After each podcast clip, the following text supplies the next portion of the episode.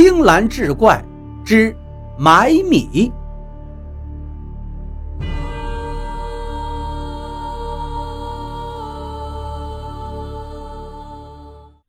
话说民国初年，潮州府有位大富商，他的千金爱上了一个穷小子，叫阿明。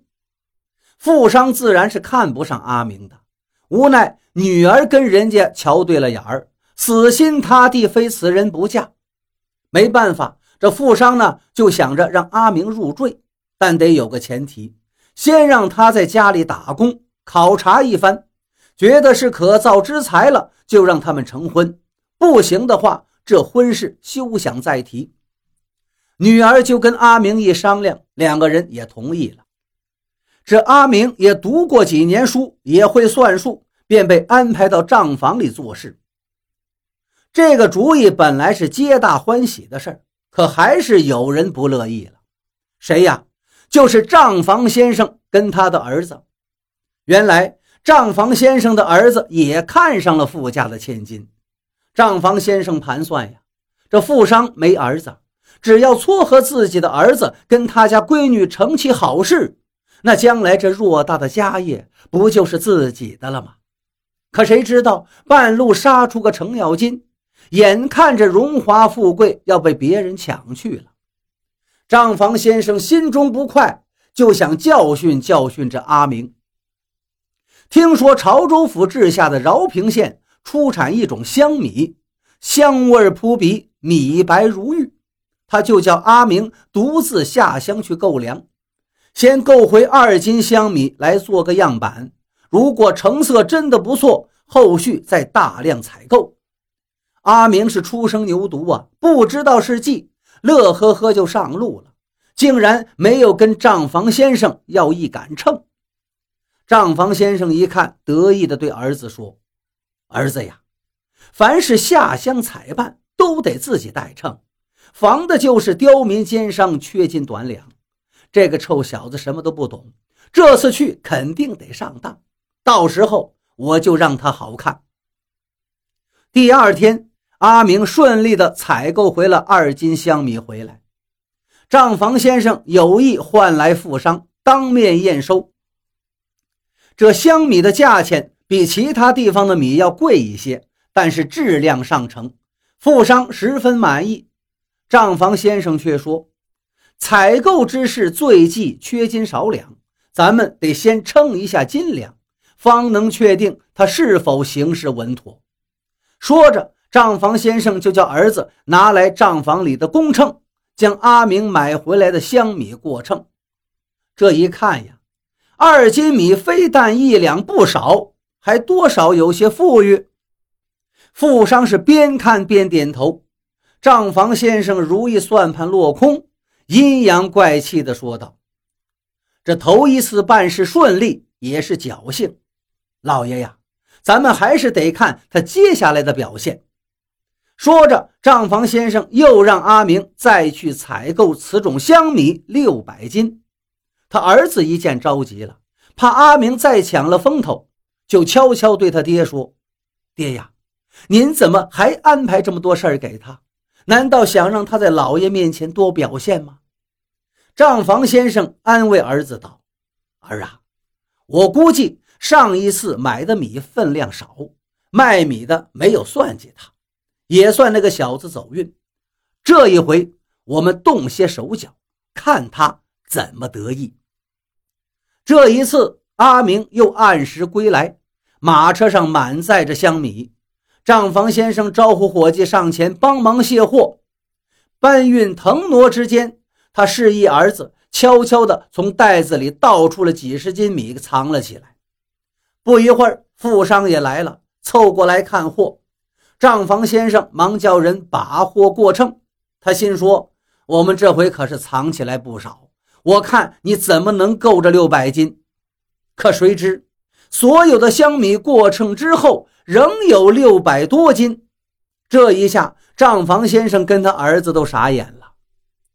过了一段时间，店里的香米快卖完了，账房先生又让阿明再去采办六百斤。这一次呢，他特地叫儿子扮成一个采购商的模样，专门到饶平县放出风声，要大量采购香米，好暗中抬价。阿明拿着跟上次一样多的钱到了县城，却得知香米的价钱上涨了，他议价不成，只能花光了带去所有的钱，尽可能的多买一点吧。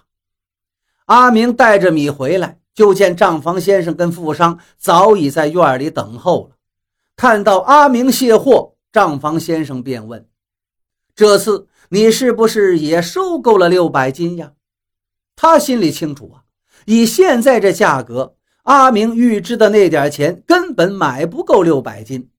要是阿明完不成这次任务，正好可以在老爷面前告他一个办事不力。阿明却点了点头，请富商老爷与账房先生一同过目。账房先生让人把米过秤，可是没想到，仍然有六百斤。账房先生连道：“不可能啊！”他以为手下的人跟阿明狼狈为奸，帮着他蒙混过关了，于是抢过秤来，要自己亲自付秤。这时，阿明从装米的车上取出来一杆秤，道：“先生啊，用您那把秤称出来是六百斤，而用我这把秤来称就不是了。”此话一出，众人都听不明白了。阿明请富商老爷上前细看，他一看，这杆秤上面的准星没有不同，但是秤砣要比账房先生手里的那杆秤大了不少。富商老爷忍不住问道：“难道这关键是在秤砣之上？”阿明点点头道：“老爷呀，您不知道，我近些日子买米去的是饶平县的三饶镇。”那个地方流行用的是百六砣秤，别的地方都是半斤等于八两，他那呢是半斤等于十两，一斤就是二十两。也因为这样，他们那的米就会更贵一些。阿明第一次去买米，因为买的数量少，没有看出异常。第二次去，他就多了个心眼儿，经过讨教，才弄明白了秤之间的差异。原来之前有位叫吴六奇的总兵驻守三饶，因为他嫌每斤十六两的“六”与他的名字谐音有冲撞之意，就下令将每斤定为二十两。二十两的换算比十六两更加方便些，便被当地人沿用至今了。当时潮州其他地方的百六砣秤都是每斤为十六两。唯独三饶地区所用的百六砣秤是一斤二十两，知道这个事儿的外地人肯定不多，也难怪连账房先生也不知情。这时，阿明才向富商老爷和盘托出，他第二次买米用三饶镇的秤买的是六百斤，这些米拉回来用自家店里的秤称出来的应该是七百多斤。可最后称出来的却只是六百斤多一点，他就察觉这其中有人做了手脚。阿明说：“这一次我一到三饶镇，就听说有人暗中在哄抬米价，使得我有钱也未必能够买到足够分量的香米。不过幸好这百六砣秤跟我们这儿的秤不同，一斤就多出四两，让我是勉强过关。”至于那动了手脚和哄抬米价之人，说到这儿，阿明一抬眼看了看站在一旁的账房先生跟他的儿子，那父子二人神色慌张，眼神躲闪，一言不发。富商老爷听完了来龙去脉，又瞥见了账房先生父子的窘态，心中便已了然。他胡起脸，将那父子俩就赶出了家门。就这样，阿明顺利地通过了考验，也成为这富商家的东床快婿。